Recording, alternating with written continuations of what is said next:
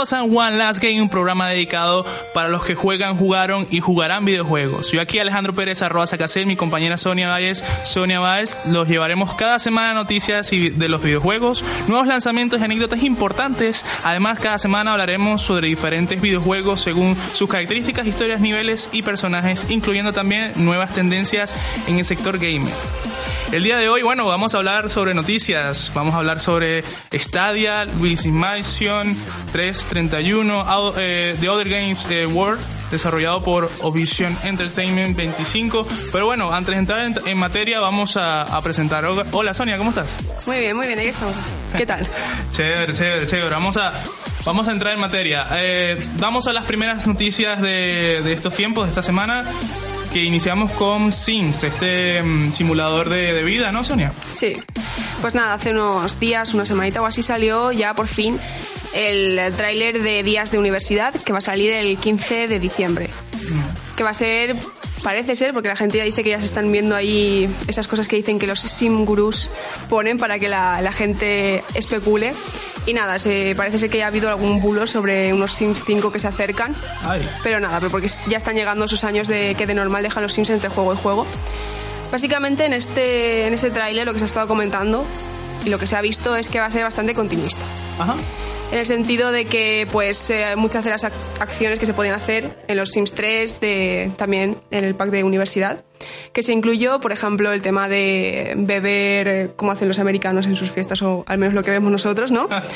beber subidos a los, a los barriles, eh, todo el tema de las fiestas de universidad, sí que es cierto que en el tema el tema fuerte de los Sims 4 siempre ha sido decoración y construcción. Es un juego muy bonito. Sí, sí. Los Sims 3 fueron un juego con una jugabilidad abrumadora, había muchísimo mundo, había mucha capacidad de crear historias muy grandes, mm. pero sí que es un cierto que es un juego que funcionó, ya en las últimas expansiones funcionó para algunos ordenadores sí y para otros no tan bien. Exacto. Entonces, en los Sims 4 caparon varias cosas, eh, el creador de, de, paletas para ciertos muebles que podías hacer tus propios swatches, o también el tema de que pues no todo el mundo sea jugable y el tema de las transiciones entre zonas.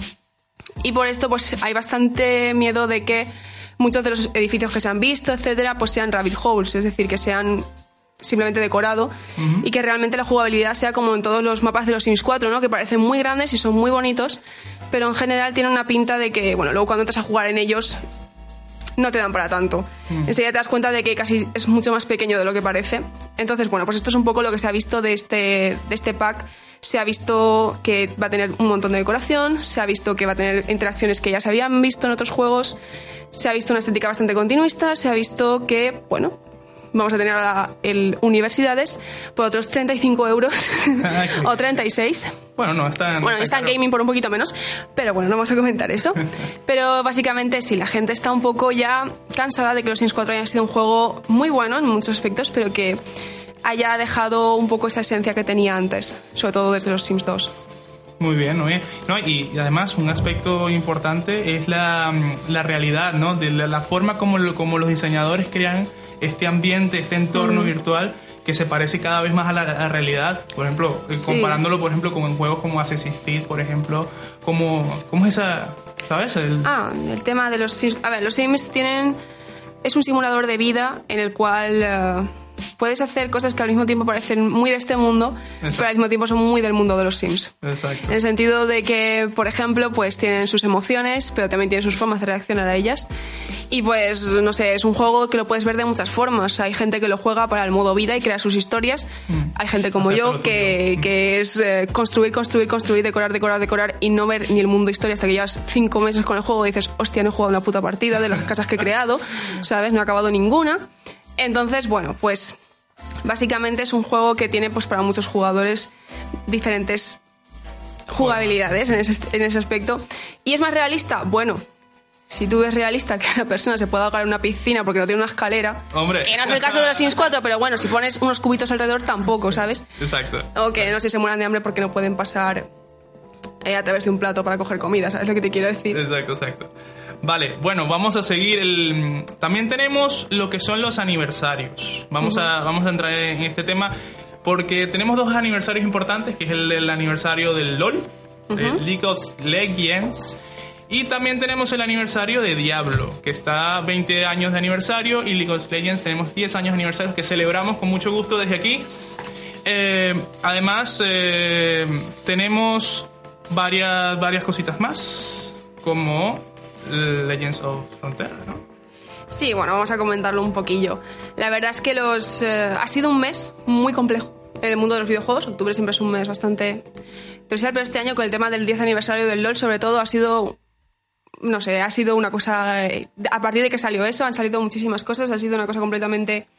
Una locura lo que han hecho desde, desde Riot. Y bueno, pues básicamente lo que a estas alturas ya, del tiempo que ha pasado desde el décimo aniversario, creo que lo importante es quedarnos con. Eh, lo que, por ejemplo, a mí me ha podido interesar como no una jugadora tan eh, experta en el LOL o, que casi no ha tocado en su vida, eh, más allá de lo que le han contado. A mí me ha parecido bastante interesante, por ejemplo, ya lo, hizo Magic con Magic Arena, y ahora lo ha hecho con Legends of Runeterra, el, LOL. Han sacado su propio juego de cartas, como hizo al más puro estilo el del Scrolls Legends. Y nada, pues básicamente la vas a poder jugar con, con tus jugadores del LOL a, a, un juego de cartas, pues no sé, a mí me parece interesante, sobre todo para conocer un poco los personajes y todo esto ya sin meterte en el juego directamente. Creo que para mí, por ejemplo, sería una buena forma de llegar a conocer a los personajes igual antes de meterme a jugar al LOL en sí. Y bueno, también aparte, tenemos que ya se ha podido jugar un poquito. Mm. Ya hay gente que ya ha hecho pruebas y tal, aunque no ha salido el juego en tal. También tenemos el Wild Rift, que es lo que más eh, ha sonado que es básicamente el LOL ahora en tu móvil. Que eso es una tendencia, una tendencia en todos sí, los sentidos. Es una tendencia bastante grande, la gente parece que le ha gustado mucho. Eh, hicieron un vídeo, llevaron a mm. Londres, la, convención se hizo en Londres, llevaron a gente bastante importante de, España, o gente que, es muy, que influencia mucho a la comunidad española, como por ejemplo, yo que sé, Alex Capo, Lipez, etcétera. Y pues todos dijeron que les gustó mucho. Jugaron en iPhone, o sea, jugaron el último iPhone. Wow, qué bien, qué eh, bien suponemos que saldrá también. O sea, no que saldrá también, se da por hecho que va a salir para Android también. Pero eh, ya veremos cómo funcionan otros teléfonos y si funciona también cuando estén todos los jugadores en línea, etcétera. Pero bueno, en principio, las, por lo que es la jugabilidad en sí, lo que es el modo de juego y tal, gente que no esté jugar en, móvil, como es por ejemplo Alex El Capo, que siempre lo dice, que es como yo, que odia jugar en el móvil, eh, les, ha, les ha gustado bastante y han dicho que es que lo han integrado muy bien, o sea que a mí eso me da esperanzas. Si Alex el capo dice... si él lo dice, vamos a seguirlo porque... Si él, lo dice, porque él, él es el capo, como yo. Él es el capo de aquí. No, y, y, eso es un eso es un tema, es un tema muy importante porque te estoy diciendo que es una tendencia porque es que juegos, por ejemplo, como Mario Kart, que juegos que tú dices, yo, yo, yo, jugaba eso de pequeño y quiero vivirlo que otra vez. Mira, o sea, ayer estuve jugando con mi móvil pues Mario Kart y, y, mira, incluso juegos que, que tienen toda su vida planteado desde un ordenador como por ejemplo, que es el, justamente también estamos celebrando lo del el 20 aniversario del Diablo. Y el Diablo ha planteado un juego en móvil que me ha quedado pasmado. O sea, eso es impresionante. O sea, un, juego planteado para que tú con un ordenador y con un, con un mouse, con un teclado, puedas jugar eh, unipersonalmente o con tus compañeros. Sí, está claro. Este, pero un juego tan complicado, tan. No, tal vez complicado, tal vez no. Em, decirlo más. Eh, complejo de. Complejo, sí, que necesita un procesamiento más allá del Candy Crush, exacto. básicamente. Meterlo en un teléfono es impresionante. A ver, también es cierto que ahora tenemos teléfonos muy fuertes. O sea, Razer está sacando teléfonos con unas capacidades impresionantes y en China, sobre todo, este, este movimiento está teniendo un fulgor muy. Aquí no lo estamos viviendo para nada, lo que se está viviendo con los teléfonos estos que están sacando empresas para hacer teléfonos. O sea, ya estamos viendo que los portátiles están llegando un poco a las capacidades de los eh, sobremesa. Pues esto está pasando también con los móviles. Yo, sinceramente, tanto con Legends, eh, tanto como lo que está pasando con el LOL, mm. como, por ejemplo, luego hablaremos de Stadia. Exacto, exacto. Eso viene, eso viene. Em, jugar en el móvil, vale, yo puedo jugar al LOL en el móvil, pero ¿cuántos datos voy a gastar en eso? eso es un buen punto. ¿Cuánto? Va a ser como la Switch, que es portátil. Claro, esas son las cosas que yo creo que está muy bien, me parece muy guay, pero ¿cuánto, ¿cuántas realmente me voy a poder mover de mi casa con eso en las manos, no? Exacto. Bien. Bueno, dejando esa parte ya, ya lo hemos comentado bastante, tampoco tiene mucha más profundidad, es el LOL, pero era en tu móvil. Exacto. Eh, también han sacado dos proyectos que no tienen siquiera nombre, Project L y Project A. El Project L es un proyecto de lucha. Es un proyecto que va básicamente, como lo han presentado, lo que se sabe de él, porque nos ha visto más que algunas animaciones, etc. Eh, es Street Fighter, Tekken, pero con personajes del LOL. Y luego tenemos el Project A, que va a ser, eh, lo llaman, lo han denominado la comunidad, el hijo bastardo de Counter-Strike y Overwatch. Uh, cuéntame más, cuéntame más. Pues básicamente vas a tener un shooter de, de- del LOL, cosa que creo que a mí me ha sorprendido muchísimo. Pero bueno, por fin, yo creo que esto espero que le dé ya lo que a todos nos ha pasado, por lo Ajá. menos a mí me pasó, y a mucha gente le ha pasado, de decir, jolín, el LOL, menudas animaciones, madre mía, quiero jugar a esto, tal, no sé qué. Espera un momento. Y entras a jugar y dices, "¿E- ¿ese monigote de ahí es, ¿Eso? es lo que estaba en, en la, en la animación que he visto en YouTube? ¿Es, es lo mismo? Pues eso es un poco lo que creo que, que están buscando con estos juegos, llevar al LOL a los personajes un poco a la vida. Ajá. Y hablando de llevar personajes a la vida, van a sacar también una serie de animación, No me digas. sí, de, del LOL. También tiene fecha para el año que viene. Veremos cómo se ve, ya se veía algo, porque, pues, por ejemplo, Overwatch también ha sacado sus cortitos y todas estas cosas. Y la verdad es que a mí me parece bastante interesante porque la estética está muy chula. la verdad, yo lo estoy esperando. Vamos a esperarlo con gusto. Y bueno, ya vamos a, vamos a meternos de lleno a lo que, a lo que es eh, este proyecto de, de Google, porque no todo, todo- la gran mayoría de las empresas saben que el mundo de los videojuegos es un mundo eh, aparte de, bueno, no tan antiguo, pero eh, relativamente antiguo, pero con gran potencia. Y una de estas empresas es eh, Google. Sí, pero Entonces- ¿dónde no va a estar Google? Eso es lo que quiero decir. O sea, Google nos. Ya llevaba. A mí me parece que Google ya llevaba mucho tiempo. Exacto. ya le ha costado mucho meterse aquí porque a Google no le, deja, no le gusta dejar ningún cabo suelto. Madre mía. Ese- y bueno, eh, ha sacado este proyecto, se llama este- Stadia o Sí, Stadia. Stadia, depende de eh, las ganas de dar cringe que tengas. Exacto. Eh, exacto, exacto. a ver, es- este proyecto se presentó en eh, una conferencia de tal que no lo vio mucha gente. Lo vio gente, pero no la vio tanta gente. Y luego lo dijeron en E3, dijeron toda la pepinazo que ibas a poder hacer con esto y la gente flipó bastante, ¿vale? Yo flipé, yo flipé. A ver, Yo todos- Cuando lo vi, yo flipé. Todos flipamos y al mismo, dijimos, y al mismo tiempo dijimos, Espérate, ¿eh? porque esto es un poco también lo que te he dicho yo. Vas a poder jugar en tu lanzamiento de 19 de noviembre Pixel 3 o 3A. Espérate que no me voy a comprar una Play que vale 300 euros, pero me voy a comprar un móvil que, que igual, no sé, la comida de tres meses, pues Ah, te la puedes ahorrar, ¿no? Bueno, básicamente el Google Stadia es este, este nuevo modo de jugar en la nube, porque todos veis Netflix y tenéis HBO, pues, pues vamos a jugar también, ¿no? Vamos a ofrecerle a esos pequeños desgraciados que no se pueden comprar una 1070 que puedan jugar al Wolfenstein. Y bueno, nada, básicamente han sacado este motor, este sistema nube, que básicamente tu pantalla se vuelve un sistema tonto, estúpido, no necesitas hacer nada.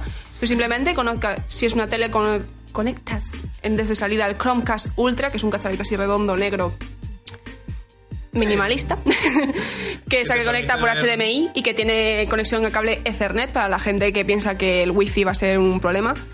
Y bueno, básicamente eh, esto lo que hace es que a través de Chromecast Ultra tú te conectas a un servidor de Google, donde tiene su ordenador pepino que está tirando el juego, eh, básicamente para que lo entendamos, Mm. y pues tú simplemente reproduces. Es como si te estuvieran reproduciendo una peli de Netflix, pero en videojuego, porque tú realmente no estás haciendo nada. Eh, vale, pero ¿cuánta ancho de banda voy a necesitar para hacer esto? ¿Qué necesito yo para jugar a Google Stadia? Porque nada es gratis y todos hemos estado jugando al Call of Duty y nos han dicho cambiando de host. o hemos movido la Play dos milímetros más de lo que teníamos que moverla y adiós a lo que estábamos haciendo. Bien, pues el ranking, el rango que se ha puesto para jugar es de- desde 35 megabytes por segundo hasta 10, la mínima. Con eh, 35 deberías ser capaz de jugar en ultra 60 FPS con HDR y 5.1 de sonido estéreo, o sea, de sonido de sonido envolvente.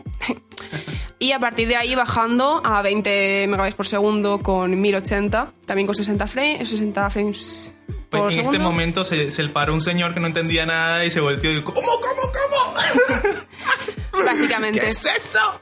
Eh, los, el frame rate, los, los frames por segundo, es eh, la tasa de refresco ¿no? que tenemos nosotros Exacto. para ver. eh, tenemos ahí a David haciéndonos de animadora. Gracias, David, te queremos. Yo te quiero. No, básicamente es el, eh, la velocidad a la que. o la, la cantidad de imágenes que vemos por segundo, ¿no? Un poco lo que sean los frames de las películas. Y bien. ahora mismo se llega a bastantes más, se llega a ciento y pico o más, no recuerdo ahora mismo cuál es el número tal. 60 es lo que se ha establecido. ¿180? Gracias. 180. Ajá. Eh, 60 es lo que se considera eh, mínimo, o mínimo, o lo bueno para jugar bien. Ajá. Hay consolas, las consolas tiraban a 30. O sea, PlayStation y todo esto hasta ahora tiraba a 30. Y PC es lo que siempre ha sido pues el que ha tenido la cabeza en esto, ¿no? Siempre los jugadores de PC decían, es que puedo jugar el mismo juego pero con mucha menos tal, mucha menos eh, calidad. Esto hace que, pues, por ejemplo, sea la diferencia entre poder pegar un tiro o no a tiempo en un shooter. Eh, es lo que hace que tengas una mayor calidad de la experiencia, entre otras cosas. Y bueno, básicamente es lo que te hace sentir que más integrado en el juego, ¿no? Que no vaya a tirones. Luego el 5.1 es el sonido envolvente. Mm. En vez de- luego en las en 1080 y 720 tendríamos el sonido estéreo de toda la vida. Y nada, pues eso es un poco lo que tenemos aquí. Y bien, para es el 1080 importante también lo, lo de Stadia comentar que, que hay que ver hay que ver cómo va a reaccionar esto en las otras empresas porque al final de cabo si tú lo comparas eh, si tú lo comparas con por ejemplo Sony o, o Microsoft al final de cabo estas consolas cuántas cuánto Eh, 500 euros 400 euros pero lo compras una vez, compras los videojuegos y lo puedes disfrutar. Esto van a ser 100, 160, ¿cuánto eran? ¿229 No, euros? 199 euros 199. para comprar el servicio. Bueno, eso es la la versión Foundation, la precompra especial que te viene con, o sea, la, la pre no me sale la, la, presuscripción, que salga antes, ¿no? Te venía con el mando, te venía con el Chromecast y te venía con una suscripción de tres meses al eh, Premium. Exacto. Que va a costar 9,99 al mes, que te va a dar un juego al mes que luego no vas a poder disfrutar si dejas de pagarlo. Básicamente un poco... Realmente ahora mismo eh, ninguna consola nos parecía... Yo recuerdo cuando se hizo el cambio de PlayStation 3 a PlayStation 4. Yo era muy fiel a mi PlayStation, PlayStation 3. En ella probé los, mis juegos favoritos, entre ellos una versión super capada de los Sims, ahora que hemos hablado de ello, de los Sims 3, que yo no sé cómo jugaba con eso, pero jugaba y me lo pasaba muy bien. Sí, igual Y que la bueno. Croft con los triangulitos. Y nada, eh, básicamente en el cambio de PlayStation 3 a PlayStation 4 y Xbox, etcétera, aunque luego eso se quitó, eh, fue, ahora tengo que pagar por jugar en Internet, porque el PlayStation Pro eh, ahora también nos da eso de un juego al mes o varios juegos al mes, la PlayStation Pro. Pero es- no, lo he hecho, no he jugado nunca con eso porque... Y el PlayStation Now ahora que ha salido también. Exacto. Están saliendo cositas similares. La cosa es que el Chrome, lo que, o sea, Google lo que te es- dice es que no vas a La tener que tener Multiplataforma. la multiplataforma y aparte que no vas a tener que tener ningún hardware específico. Exacto, exacto. Bueno, bueno, Vamos a ver cómo reacciona la, la audiencia, porque al final de cabo, Mm. aquí quien manda es el usuario, es el jugador. Vamos a ver, eh, puede salir más caro o menos caro, porque al final de cabo, esto es la, la- la propuesta del 2000 2019. Pues para el 2020 puede hasta ser más caro o menos. Todo va a depender, vamos a ver cómo, cómo nos sorprende Google. hasta ahora en las preventas eso, hemos visto precios de unos 130 euros de la Foundation y luego de la Premier. Eh, el servicio se supone que va a costar eh, 199. Si no estoy yo... No, 199 no, no me acuerdo. Siento, sí. Sí, 199 creo, creo. Y bueno, eh, básicamente lo que nos permite esto es hacerlo sin hardware. Y parece ser que sí que es un poco hacia lo que vamos, porque básicamente todos los servicios que tenemos ahora mismo, música, cine, series, etcétera, funciona de esta forma. Tú, pero el- el diferen- la diferencia básica que hay, por ejemplo, entre Netflix y, y este tipo de servicios es que tú en Netflix, todo lo que hay en Netflix, por ejemplo, no pasa en Movistar que tienes que pagar tus Exacto. extras por ver eh, más catálogo, ¿no? Pero en Netflix todo lo que tienes lo tienes por el precio que pagas al principio de mes, que son unos 16 euros más o menos. Más o menos, sí. Eh, en, este, en este servicio, si pagas el Pro, Sí, sí, ajá. dices, 10 euros? euros. Son 10 euros. Dios. yo creo que pago 15. No, esto depende. Yo pago 15. Sí, depende de tu- del, del plan que te disfrutes. Bueno, yo es que tengo... bueno, la calidad de la imagen y también la, el número de usuarios, ¿no? sí, Mm. yo pago 15. yo he dicho lo que yo pago. Yo soy más de HBO. No sé, son todos mm, el reproductor de las con todos. Así que, eh, bueno, la cosa es que vas a pagar tus eh, 10, 15, esto en Netflix y lo tienes todo, a las calidades que hayas, el plan que tengas. Eh, Y aquí pues tienes el Pro, que es el que va a salir de base, o sea, en, en noviembre vas a tener el plan base, que es el que va a salir luego en enero, que es el que no pagas 9,99 al mes, simplemente pagas al año. Y eh, la diferencia entre esto y lo que venía a decir es que eh, por cada juego tienes que pagar, obviamente. Te- El juego te lo quedas ya para siempre. pero tú tienes que pagar. Entonces estás pagando no solo ya por el servicio de ver ese catálogo y tener un juego al mes, eh, y además puedes jugar a 4K, a fin de cuentas pagas por jugar a 4K, tener 5.1 y tener un juego random al mes, que el primero con el que va a salir es Destiny 2. Destiny 2 que le da muchísima prioridad. Va- vamos a ver. Y bueno, eh, a ver, mi opinión sincera es que con el base vas bien. Exacto. que luego esos juegos, si dejas de pagarlos, los vas a perder. Y yo prefiero no haber tenido algo nunca que tenerlo y perderlo. Pero vaya, no sé. eh, tenemos que ver también cómo va a salir. Porque la gente que lo ha probado, lo ha probado en las oficinas de Google, bajo las condiciones de Google. Ajá. Google tiene el Google Fiber, que nos lo va a querer vender. Eh, en un principio se supone que este Chromecast que vamos a necesitar al principio, luego no lo vamos a necesitar, o sea que nos está metiendo un cacharro por el que estamos pagando, que luego no lo vamos a necesitar porque vamos a poder jugar con Google Chrome a partir de Exacto. X tiempo.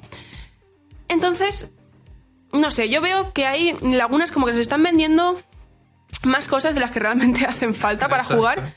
Y pues veo algunas, algo un poco que coge ahí, ¿no?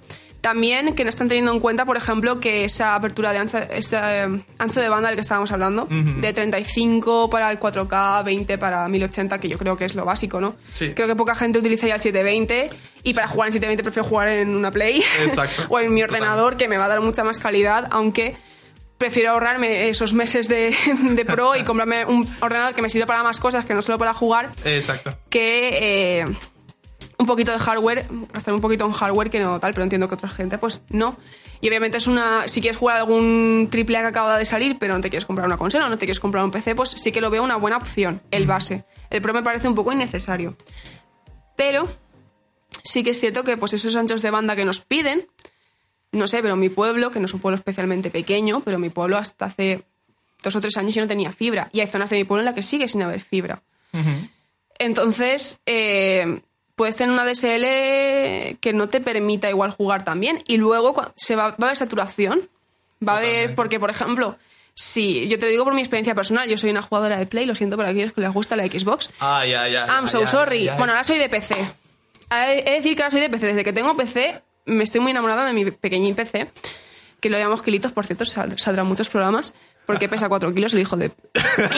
Eh, pero bueno, yo siempre he sido una jugadora de Play, he tenido Plays 1, 2. Bueno, la 1 mm, la jugué poco porque la jugué de alguien, pero tuve la 2, tuve la 3 eh, y ya tengo la 4. Yo también Así que, nada, yo me acuerdo sobre todo de la Play 3 en la que más he disfrutado. Y cuando se te caía el juego, pues bueno, por lo menos podías decir, te cabreabas, Exacto. eh, pero decías, va, me voy a echar una partida a sin conexión a internet. Eso es muy, muy interesante. Claro, si solo tienes Stadia en tu casa, ¿qué haces cuando, no sé, se va a internet? O lo que sea. Mm, eso ahí se queda así un poco. Y si hay una saturación en los servidores, no sabemos cómo va a funcionar eso cuando esté conectado todo el mundo. Porque de salida no son tontos en Google. De salida salen 14 países. 14 países como pueden ser Estados Unidos, Canadá, Reino Unido, Irlanda, Francia, Alemania, Italia, Holanda, Bélgica, Dinamarca, Suecia, Noruega y Finlandia y España. Mm. Países pues que tienen una conexión a internet siempre decente.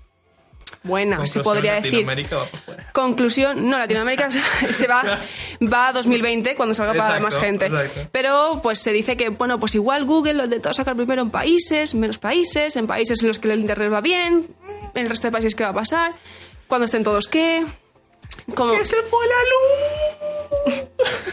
y qué va a pasar si vas a estar más cerca o más lejos de los nodos, bueno, todas estas cositas que son importantes y que sinceramente no se pueden ver hasta que el servicio esté unos meses en el mercado, básicamente. Bueno, vamos a, vamos a seguir con, Sí. con nuestra materia. Eh, cuéntame un poquito de Bethsaida, que, que he escuchado varias cositas sobre eso. No sé. ¿Mm? ¿Es algo sobre Fallout 76? Sí, bueno, nos queda comentar una cosita. Una cosita simplemente. Y es juegos. Porque, por ejemplo, Nintendo le pasó con su, game, eh, con su GameCube, iba a decir, ¿sabes? Me he ido yo hace 20 Ay, años, ¿sabes? ay. Pero Se me refiero la a la Windows, a la Wii U, que nos salió con unos juegos tan interesantes. Bueno, Stadia sí que tiene un catálogo de unos 30 juegos Más o menos, sí. ya confirmados. Y va subiendo. Y subiendo. Que por ejemplo, pues hay juegos bastante interesantes. Está Assassin's Creed, eh, el último Odyssey, Attack on Titan 2, Final Battle Baldur's, el Borderlands 3, que ese juego está llamando bastante, el Cyberpunk ese Mm. 2077. que bueno, pues es un juego que la gente tiene mucho hype, Darksiders Genesis, Doom. Doom. Eternal, que es el que la gente está probando más. Yo por lo que he visto, el que más está probando la gente es el Doom Eternal. Yo jugué los anteriores. sí, Y también está el Final Fantasy XV, el Wolfenstein Youngblood, vaya, que tiene unos juegos en el catálogo ya confirmados. Potentes. Potentes, Mm. sí. Exactamente. Exactamente. Y bueno, lo que me comentabas de Bethesda. Vamos un poquito. Vamos a meternos un poco en salseo. Esto es meterse un poco en salseo. Esto es ir un poco aquí a, a buscar la carne y ya golpearla. Bueno, estamos comentando un poco lo que ha pasado durante el mes, ¿no? ¿Qué ha pasado durante el mes? Pues nada, pues que Bethesda pues está haciendo cosas de Bethesda últimamente. Cosas de detrás. Bethesda, Bethesda, Bethesda lo está haciendo bien. Está haciéndolo bien para hundirse a sí misma. Eh, Bethesda es una.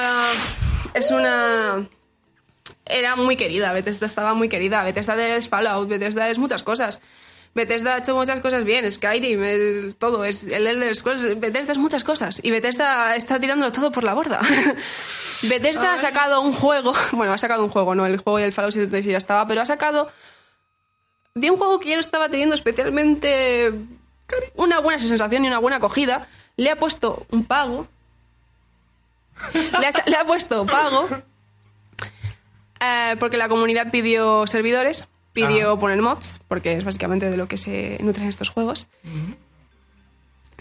No, no, sí, O sí, sea, el, el Fallout 76. Sí, sí, o sea, es un Battle Royale. O sea, a ver, la cosa es que pidieron, o sea, lo que decían, ¿no? Esto es el Tom Howard y el señor este, el Heinz, lo que nos decían en E3 y todas las convenciones que hicieron fue, no, va a tener una historia súper profunda, los mapas son súper grandes, están súper cuidados, vas a tener climas, vas a tener un montón de cosas y los DLCs van a- no van a ser de pago y la tienda de Atomos va a ser solo, la Atomic Shop va a ser solo para cosas estéticas y qué pasa, que se han cogido todo eso y se han pasado más o menos por lo que viene siendo el forro de alguna cosa que yo me sé. Y el juego pues da bastante penita, según lo como lo pintaron. Ya cabrearon bastante al sacar el juego a la comunidad, eh, no tiene historia prácticamente, y lo que haces en la historia... Lo bueno de Fallout y estos juegos es que tus decisiones son esenciales para el desarrollo de la historia. Y tus decisiones no importan en Fallout 76. Es un shooter eh, en el que puedes matar gente y hacer tus cositas y hacerte tu casita. Y, y ya está. Y el mundo no es nada, nada desarrollado, no, no, no han cumplido básicamente con lo que dijeron que iban a hacer. Y entonces pues la gente está cabreada. Claro. ¿Y qué han hecho? Han dicho, mira, tenemos esta comunidad que se ha quedado con nosotros, que se ha quedado con, con Bethesda, está con el juego, está jugando, tal. ¿Qué podemos hacer para cagarla más aún? o sea, ¿cómo...? cómo ¿Qué podemos hacer para, ¿Qué podemos hacer? para mezclarla? En vez de hacer, por ejemplo, lo que hizo No Man's Sky, todos sabemos lo que pasó con No Man's Sky, ese juego mm, maravilloso que es... que iba a ser maravilloso. lo que han hecho es sacar DLCs, arreglar todo, hacer todo lo que dijeron que no hicieron y lo han metido sin pagos, sin nada. O sea, todo gratis para esa comunidad que se quedó con ellos. Pues Bethesda ha dicho, voy a poner la tienda que va a ser solo para cosas estéticas. Y voy a meter kits y voy a meter cosas que te mejoran el juego, que no, no son estéticas, ¿sabes? Pero que vaya, que si pagas, pues, pues ganas más. Ahí te la dejo. Ahí te la dejo esa. Pero bueno, luego, y, y la gente dijo, buah, Bethesda, va, tíos, enrollados, que, que lo que nos molaba a nosotros era meter mods, era, era, queremos hacer ahí servidores de amigos, tal. Bethesda dice, sí, claro, te lo doy. Todo lo que tú quieras. A dos días de Outer Worlds, que de Outer Worlds, que es lo que vamos a hablar a continuación, creo. Eh, sí, bueno. Eh, lo que dijeron fue, espérate, está- faltan dos días para sacar este juego generado por el... desarrollado por Obsidian, el que hizo New Vegas, el juego más querido de nuestra saga. Vamos a poner... Vamos a... Vamos a poner que los servidores sean de pago. Vamos a poner suscripción, que vale- creo que vale 11,99 o 12, Más o 12 menos. euros. 100 al año. Más o menos así. Entonces la gente, obviamente, dice, a ver, vete esta cari. ¿Cómo te lo explico? Igual te estás hundiendo un- tú solo, ¿eh? No, te lo está haciendo nadie, te lo estás haciendo tú solo. Pero es que encima, eh, al mes, hasta los que gente se suscriba a esto, que paga esta, este dinerito Mm. tan bonito para tener sus servidores, va a tener ciertos objetos, le van a dar dinero para Atomic Shop. Y, por ejemplo, tiene una, arma- una armadura del New Vegas, todas estas cosas. Que claro, dices, son cosas estéticas, no, no son cosas que si yo me encuentro con una gente que está pagando, Ajá. me va a matar. No. no. Sutil ironía. Eh, bien, básicamente Bethesda lo está haciendo muy bien para enterrarse a sí misma. Y bueno, llegamos de aquí, creo que pasamos a Outer Worlds, ¿no? Vamos a ver un poquito este Poquito, juego. Vamos a hablar que... Que salió el 25 de el octubre. 25 de octubre del 2019. Hace poco. Hace bastante poquito. Hace bastante poquito y bueno, en este mes, ¿no? En este mes que decíamos que han pasado tantas cosas.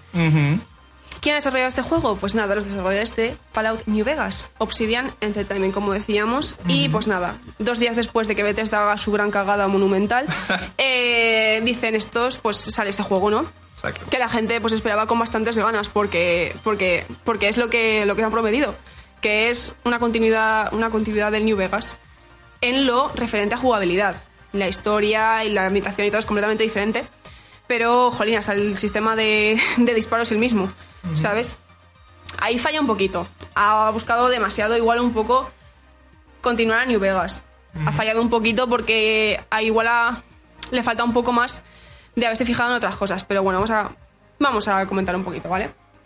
Es imposible hablar de este juego sin, sin New Vegas. Y New Vegas fue un juego que te permitía moverte en un mundo abierto sin un mapa. El mapa estaba tan bien hecho que te podías centrar en el mapa por todas las cosas que tenía. Eh, la historia, tú eras decisivo en la historia, eres, eras un triste mensajero que tenía que mandar un mensaje que no sabía qué era y acaba siendo bastante importante, ¿no? Y pues eh, básicamente acaba, pasas de eso a, través de tus interacciones con los personajes y a través de una decisión final, pues de esas tres facciones que gobiernan lo que es el desierto, pues decides cuál es el futuro del desierto, ¿no? Y bueno, pues eh, es un juego que en la comunidad pues le ha cogido muchísimo cariño por muchísimos motivos. ¿Y The Other Worlds qué tiene? Pues tiene también esto, tiene que... eh, tú al final tienes que hacer una decisión en la cual decides pues qué parte de las que de las cuales estás conviviendo pues te al- alías a ella. O sea, Eh, tiene varios finales entonces. No vamos a decir nada. Pero si tú te puedes aliar con uno u otros, unos u otros, y pues tienes que decidirlo. ¿Cómo lo decides? Con las, eh, eh, con las misiones secundarias. Ajá. Es uno de estos juegos de mundo abierto que no... Esta tendencia de poner mundos abiertos a juegos que no les hace falta mundo abierto. Porque tienen mundo abierto. Vas a tener muchas horas de juego, pero es ya, pero si las horas de juego son hacer la misma misión 80 veces para conseguir dos monedas más, pues digo, no me interesa tanto. ¿Cómo que no? Mm. Pues en este juego sí que tiene, como en New Vegas, como los Fallout, tiene, tiene un sentido que hagas esas misiones. Básicamente porque así es como decides luego. Porque ahí así es como conoces el mundo, ¿no? Y conoces también a tus compañeros, porque tienes que tener unos compañeros. Básicamente la historia es que tú eres el único superviviente de una, de una desgracia que ha ocurrido. Ajá. Vas en una nave que se había sido mandada para hacer una nueva colonia con otras muchas personas. Y pues es el único que como que se despierta tal, sobrevive. Y estás con un científico loco que ha decidido que te va que quiere que tú ayudes a salvar para ver cómo podemos salvar al resto de la gente de la nave y te manda al mundo este en el cual tú ya estabas criogenizado 70 años y te suelta ahí, ala, al mundo este que no conoces. ¿No? Y bueno, pues tú empiezas a ver pues cómo ha evolucionado la cosa y es un mundo que tiene un, sub- que es un subtexto, un subtexto en el cual eh, hay una economía que es de como que la, la empresa, que es una empresa, es como el mundo, es todo, y no, no es una, no, no está criticando el capitalismo. Eh, básicamente la empresa es- lo es todo y si te vas de la empresa eres escoria humana y estás desertado. nadie. Y, y hay unos monstruos, hay unas cosas. No quiero hablar tampoco mucho. Pero básicamente eh, tú vas a conocer un poco esas dos partes, ¿no? Los que están en la parte de la empresa, los que están fuera, eh, lo que ha pasado. Y cómo básicamente esa, esa economía que hay, esa organización de... no funciona. Ajá. No funciona. Es completamente disfuncional y pues tú vas a ver de qué bando te pones, ¿no? En esta, en esta disputa. Qué interesante. Sobre jugabilidad, como en otros juegos de esta misma de este mismo tipo eh, estos RPGs el, el tema de, de los diálogos es indispensable. Es eh, 90% diálogos es 90% conocer a los personajes es 90% eh, conocer a a todo tu alrededor. Tienes unos compañeros con los cuales te creas tu equipo para pelear a los cuales puedes modificar. Tú también tienes tus perks un poco como en Fallout de pues me quiero mejorar la habilidad de esta me quiero poner más sigilo me quiero poner más tal tú te generas a tu propio personaje. Eh, y bueno, básicamente también puedes modificar pues, tus compañeros que los vas conociendo durante la historia. Y luego pues te suben ellos... El sistema de, de habilidades es bastante guay porque tus compañeros te hacen modificaciones a ti, tú le haces modificaciones a ellos. Por tener a cierto compañero te puedes mejorar algunas cosas tú. Entonces, tiene ahí un nivel estratégico muy chulo, muy RPG, obviamente. Y pues nada, básicamente Luego el tema lucha es un poco el tema de, pues tienes el... En Fallout pues tenías es- esto también, tienes el- una cosa que se supone que viene de haber estado criogenizado. Supone que es una enfermedad, pero lo puedes usar cuando quieres, es como malo. Eh, tienes como unos segundos ahí para apuntar a donde quieres disparar, no nos suena a nadie, lo que es eso, bueno. Básicamente que puedes hacer ese, ese tipo de, de perk especial de la lucha, pero no es, no es esencial, está guay, lo han integrado bastante bien. Sí que es cierto que a mí una cosa que me fascinó bastante es que desde el minuto uno notas que los enemigos no son eh, espantapájaros, o sea, no vas ahí y eres el No vas a amo. morir de, de una. no eres el amo, o sea, no, no, no, o sea, te la juegas. Si te Claro. metes con unos enemigos que no tal, eh, no, no sales de ahí, no es un Call of Duty, ¿sabes lo que te quiero Ajá, decir? ajá. Eh, te lo tienes que currar, las armas son muy importantes, los perks que te pongas son muy importantes y es muy importante cómo juegas tú, cómo quieres jugar para centrarte en ese tipo de juego. Eso está muy bien que desde el primer momento pues te lo enseñe que hay enemigos contra los que puedes y enemigos con los que piénsatelo dos veces. Cuidadito. Y bien, Eso, Eh, este juego me hace mucho pensar a otro que salió hace un tiempo. Se llama Life is Strange. ¿Lo has escuchado? no, pero no tiene nada que ver con Life is Strange. No, pero esa, esa, por ejemplo, esa forma de, de hacerte el juego tuyo, de hacer cambiar a los demás y de hacerte, digamos, esa, esa, esa jugabilidad, ¿no? Es, es más o menos igual. O sea, me, me gusta y justamente ahorita van a sacar la segunda parte que estoy ansioso por saber cómo va. Porque, Life is Strange es una, es una aventura gráfica, Es realmente aventura. no... A ver... porque al el- final de cabo ellos diseñan el personaje, tú vas jugando una, una historia, pero al mismo tiempo te haces tú mismo la- el dueño del mismo personaje y haces Mm. eh, una misma historia de algo diferente. Es tremendo. ¿Sabes? Ya, pero bueno, lo que es... El, el tema jugabilidad no tiene nada que ver. Life is Strange es la historia y ya está. Aquí tienes mucho más. Es, es diferente. Son dos tipos de juego completamente diferentes. Sí que es cierto que, pues obviamente, como tú hables, pues y como tú te desarrolles como personaje, pues va a afectar mucho a tu experiencia como juego y te hace sentir el juego mucho más tuyo. Y bien, básicamente, eh, todo esto que, que va pasando, ¿no? Un poco lo que, lo que el juego parece que ha fallado un poquito más es en el tema de que el diseño de mundos es un poquito. le falta un poquillo, la- los gráficos se han criticado un poco, a pesar de que a mí me parece que la estética es preciosa. La estética es preciosa. Hay muchas, muchas pantallas de carga. Hay muchas pantallas de carga, pero son unas pantallas de carga muy bonitas. Sí, estilo retro que recuerda un poquito al rollo ese Fallout también Ajá. pero de otra estética, o sea, la estética es mucho más, mm, no tan, obviamente no tan Knockdown, más, eh, más eh, el estilo de, pues, años 60, un poco así. Sí. Eh, sé. Mm. Está guay, está guay, me gusta mucho el estilo estereográfico de, en general. Ajá, ajá. En la mezcla futurista con el, con esas cosas. Y bien, las- hay muchas pantallas de carga. Parece que es un juego mucho más grande de lo que luego es. Te presentan una especie de mapa que tú tienes muchos mundos, ¿no? A los que puedes ir. Parece un juego pues, que te, te va a durar unas 60 horas aproximadamente. Luego, por lo que hay gente que lo ha jugado, sobre todo dicen que tiene unas 20 o 30. Realmente, reales. ¿Por qué? Porque Sí. de localizaciones, o sea, de mundos de esos, realmente llegas a visitar necesariamente, necesariamente, tienes que visitar dos o tres. Dos y hay o unos tres. seis o sí, unos poquitos más. Realmente son mucho de relleno, de misiones secundarias, aunque hemos dicho que las misiones secundarias son muy importantes, pues claro, se espera un poco que pues que cada sección, pues que lo típico, ¿no? De los juegos de plataformas o tal, que cada sección como que te dé algo nuevo que, que meter a la aventura un- algo nuevo en la jugabilidad, que refresque un poquito, que te dé como un cambio, ¿no? Pero no, no, no ha sido tan así. Aunque, bueno, pues sigue siendo eso de que pues está, está muy bien para, para investigarlos y todo esto. Los personajes secundarios, bueno, tus compañeros, dicen, bueno, se dicen, y yo por lo que he visto, me ha gustado mucho las misiones secundarias de los compañeros, donde te adentras en su historia Ajá. son algunas de las mejores y están bastante bien, pero esos, en batalla los compañeros son un poco... es- podrían estar mejor integrados, podrían estar mejor integrados, podría estar mejor balanceado, podría, podría haber ahí un poquito más. Y básicamente lo que hemos comentado antes, que por intentar ser una continuación de, de Fallout New Vegas, le falta un poquito. Es como que se ha quedado un poco... Da la sensación de como que se ha quedado en cuando salió New Vegas. Que un juego para esa época hubiera sido una locura, pero que ahora le falta...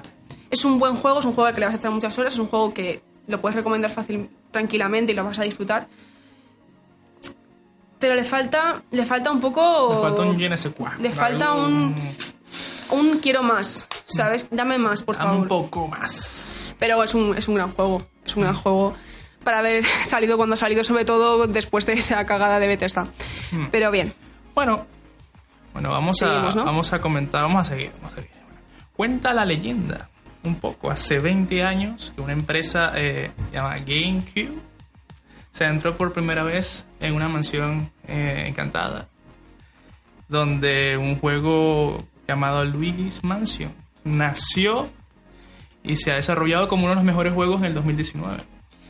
Sí, bueno, el Luigi's Mansion salió en GameCube. Y bueno, Nintendo, pues con este juego le dio un poco de protagonismo al hermano tonto. Ah, tonto no, miedoso de Mario, ¿vale? Eh, es un juego que, pues, a mí me gusta mucho. O sea, yo lo que he visto, los, los vi un poco de pequeña, no, no en el sentido de haberlos jugado tanto el salió en DS. El segundo, bueno, está- estaban bien. Pero el 3 tiene muchas cosas. Tiene muchas cosas que mejoran mucho la fórmula. Ajá. Muchísimo. Y a mí me gusta, me gusta mucho este juego. La verdad es que me ha sorprendido gratamente. Yo digo, bueno, estará bien, tal. Yo tampoco soy mucho de Nintendo. Soy de Nintendo, pero no, no me ha gustado tanto. Lo dejé ya en los 2000 En los 2000 es algo. Con 8 o 9 años ya me cansé un poco de Nintendo, pero bueno. Yo soy de Mario Kart, me encanta. Me encanta. Mario Kart es, uno- es un juego de, de ese que había. Es maravilloso. Pero bueno, vamos a hablar un poco de este juego que también está muy bien. Eh, este juego cambia un poco la fórmula. Ya desde el primer momento lo ves. Eh, básicamente es un juego en el cual Luigi eh, y sus amigos, véase Mario, Peach y los Toads en esta ocasión, se van de vacaciones y este hombre cada, cada vez que se va de vacaciones pues le pasa un poco como a mí que me baja la regla, pues este señor pues, lo, lo encierran en algún tipo de sitio extraño, ¿vale? En esta ocasión, en vez de una mansión, lo encierran en un hotel. Un hotel que, que lo que es la secuencia inicial, porque te... Madre mía, la secuencia inicial que hay es súper larga, lo que te introduce la historia es bastante largo. Está bastante bien, está bastante guay. Sobre todo ese pseudo inglés que hacen Luigi Luigi y, y Mario. eh, bye bye. No sé, es, es genial porque tienen conversaciones que tú dices, madre mía, no sé cómo estoy entendiendo lo que están diciendo estas dos personas, pero bien. Adelante, chicos, seguid con lo vuestro. Pero bueno, básicamente se meten en una, en una, en una hotel, Ajá. ¿vale? Que les han invitado. Jolín, pues ojalá que me me invitaran a mí. a mí. Me a mí. Pero bueno, Quiero unas vacaciones así, papá. bueno, ya veremos, ¿eh? Eh. Bueno, los meten allí, pues Luigi se echa a dormir tan tranquilamente y se despierta en un hotel completamente diferente. Ajá. Se empieza en un, en un hotel, eh, pues eso, que da un poco de miedillo. Y nada, pues se pone a busco- un poco a buscar y le presentan, pues, hola, soy el señor Bu que te ha estado atacando en estas mansiones, tal, y ahora estoy controlando a esta señora, pues que también te quieren cerrar, pero te quiere hacer muchos dañitos. He metido a Mario y a estas gentes en unos cuadros. Y tú, pues, eh, te voy a intentar, pero no puedo porque, porque te has escapado por un agujero que ya hemos visto nosotros en esos momentos antes de que nos pilláramos. Bien. A, a partir de que ya hemos visto esto, volvemos otra vez al sótano. O sea, aparecemos en el sótano y vamos un poco pues andando por allí sin entender muy bien qué pasa. Hasta la estética, algunas luces. Ya empiezas a ver cositas que si eres como yo y no te has podido esperar, eh, ya empiezas a ver cosas que has visto en los trailers, cosas que has visto por ahí de lo que ha dicho la gente. Ay, esa luz ves luego que si le das con la linterna tal. Bueno, pues ya, habías- ya, ya vas viendo cosas que dices, esto con esto voy a poder hacer algo luego. Exacto. Te metes en un garaje y encuentras el modo Ghostbuster de No me digas. Cazafantasmas de Luigi, sí, la, Qué bien. Joder. la succiona entes. Eh, y bueno, pues a raíz de ahí ya empieza el juego. ¿Qué tiene este juego de interesante? ¿Qué, qué tiene de guay? Aparte de la estética que está, que está bastante bien. Tiene un combate que es movidito. Tiene una estética de combate bastante guay, tiene luces, colores, cosas que pues están bien, ¿sabes? O sea, dices, jolín, qué guay, ¿no? O sea, brilla y bien. tal. No sé, pero está muy bien, está muy bien porque no es aburrido. Mm. No es aburrido en el sentido de que es sencillo, pero no es darle un botón todo el rato. Claro. El juego prevalece sobre todo el tema de los puzzles, de hacer estas cosas aquí, para allá, mueve esto para allá, para poder entrar aquí. Pero el combate pues está bastante bien integrado, en el sentido de que también es un poco un puzzle dentro del combate. Se basa en que tú no es darle la X para Play X, ¿sabes? Eh, No tienes que reventar ningún botón, botón del mando, ¿vale? Ajá, ajá. De la Switch. No es necesario que te gastes otro dinerillo en eso. Eh, básicamente, eh, tiene un sistema muy sencillo, que es, tú tienes una linterna y una, y una succionantes. Tienes que succionar a los bichillos para matarlos. Bueno, matarlos no, para que desaparezcan. Y...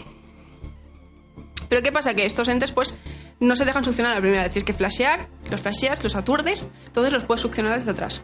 Entendido. Pero ¿qué pasa? Que además tienes el azote, que es que dándole la A, pues puedes sacudirlos a lo que recuerda a una escena de Avengers de eh, Hulk y Loki, ¿vale? Exacto, exacto. Y nada, pues los sacudes un poco pues para hacerles más daño y además le puedes dar a los de alrededor. Pero es que encima se añaden más cosas. Y es que estos bichos van a intentar cubrirse para que tú no los puedas flashear. Entonces vas a empezar a descubrir que tienes que hacer X cosa para ganar a este bicho, porque este se cubre así, porque este hace esto, porque este es más duro. Y bueno, pues todas estas cosas se van añadiendo más cosas, porque claro, no vas a hacerlo todo igual. Entonces se te añaden más cosas a lo que es la, la succión a entes, ¿no? Como puede ser, por ejemplo, la sacudida. Luigi, si está rodeado de muchos monstruos que no puede eh, con todos ellos, pues puedes hacer una sacudida que hace que una onda y que los, los, ah, los apartas, ¿no? O por ejemplo tienes el chupón, si se llama así. ¿Ah, sí? Sí, sí. El señor, el, el científico que te da todo el tema de estas armas y tal, te, te le ha metido una mejora, que es el chupón, que es... O sea, esto, eso que dice que es más fácil que el funcionamiento de un botijo, pues esto es un, eh, un desatascador eh, que tú lo botas una cuerda y estiras. Ya está. O sea, pues básicamente esto se sirve tanto para los puzzles como para pues quitarle algún tipo de cobertura a algún monstruo. O, por ejemplo, también puedes usar eh, la otra linterna que tienes, que es la linterna mágica, que lo que hace es que pues genera puertas y tal, y además también te sirve para atrapar a los boss, que son como una especie de coleccionable, pero que tienes que pelear con ellos para cons- conseguirlo. Y bueno, el tema de los puzzles. Hay una integración. Hay una integración que a mí me, me dio la vida ¿Ah, sí? en este juego, o sea, una cosa maravillosa. Gomi Luigi. Ajá. Otra cosa no, pero unos nombres de la leche. Como todo, sí, sí. Gomiluigi es el gemelo de gelatina o gominola o algo así de Luigi. Es un ente verde que va a hacer que, aparte de que el multijugador sea la leche, va a hacer que mm, puedas hacer todos los puzzles de una forma completamente diferente. Eh, aparte de flashear con las luces para hacer que cosas se enciendan, succionar con la aspiradora para quitar cosas del medio, eh, soplar para otras cosas, también puedes coger a tu Gomiluigi de confianza y pues meterte por tuberías, por barrotes, eh, atravesar cosas que pinchan, básicamente todo lo que no puedes hacer con Luigi. Esto se hace intercambiando en modo individual, intercambiando con un botón el control de un jugador al de un personaje al otro, o en multijugador uno de los jugadores es Gomi Luigi. Entonces, por fin, o sea, no sé si a alguien le ha pasado, pero yo juego al Mario Galaxy siendo la mierdecita que recogía las estrellitas y eso es muy aburrido, ¿eh? Cuando- los primeros 10 minutos vale, pero es que cuando ya llevas 5 Totalmente. cuando ya llevas 5 ya te sientes un poco una basura humana. Entonces, pues tener el... Lo peor es que era mi juego y era mi Wii. era mi Wii. Y era mi primo, 10 años más pequeño que yo, el que llevaba Mario. Eh, Pues eso, tienes un multijugador útil. Bien, bien. Qué bien. El juego, el juego multijugador es la leche. El forma en la que. O sea, si ya te digo que los monstruos de las- los escenarios, los bosses, por favor, con esa mecánica. Porque cuando tú tienes a Luigi haciendo una cosa y intercambias al otro, él se queda haciendo esa cosa. Entonces puedes combinar que él esté succionando, un empuje para coger una cosa. Y bueno, una cosa maravillosa. Qué bien. Pegarle a uno por detrás, otro por delante, bueno. Oye, cuéntame una cosa. ¿Cuál es el objetivo? eh, por ejemplo, en Mario tienes que buscar la princesa. ¿Cuál es el objetivo de aquí? De... Salvar a tus amigos que están atrapados en cuadros. ¡Qué bien! Básicamente es un poquito lo mismo. Eh, también juegan un poco con eso, con el chiste de Mario tal. Pero bueno, ¿qué haces? Pues?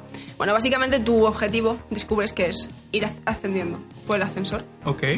Porque tienes un ascensor que te van dando como los botones que desbloquean cada zona. Que no son 1, 2 y 3, no, no. 4, 5, 6, 12. ¿Sabes? Así un poco a voleo. Como te van saliendo. Porque claro, no te- yo lo pensaba, digo, porque no lo hacen en orden. Y luego dije, tonta, pero a ver, no se le van a caer en orden a la gente. Los habrán tirado así un poco a tal. Tiene sentido, oye, tiene sentido. Bueno, la cosa es eso, que tú vas como ascendiendo. Y cada nivel, pues, eh, tiene una estética completamente diferente. O sea, no es todo Casa Encantada Forever. Eh. Tienes un barco pirata, tienes discotecas, tienes cosas típicas de un hotel como puede ser una cocina. Y está muy guay porque eso también le mete, pues, en las luchas, pues haces a- acopio de esas nuevas mecánicas un poco de cada nivel y...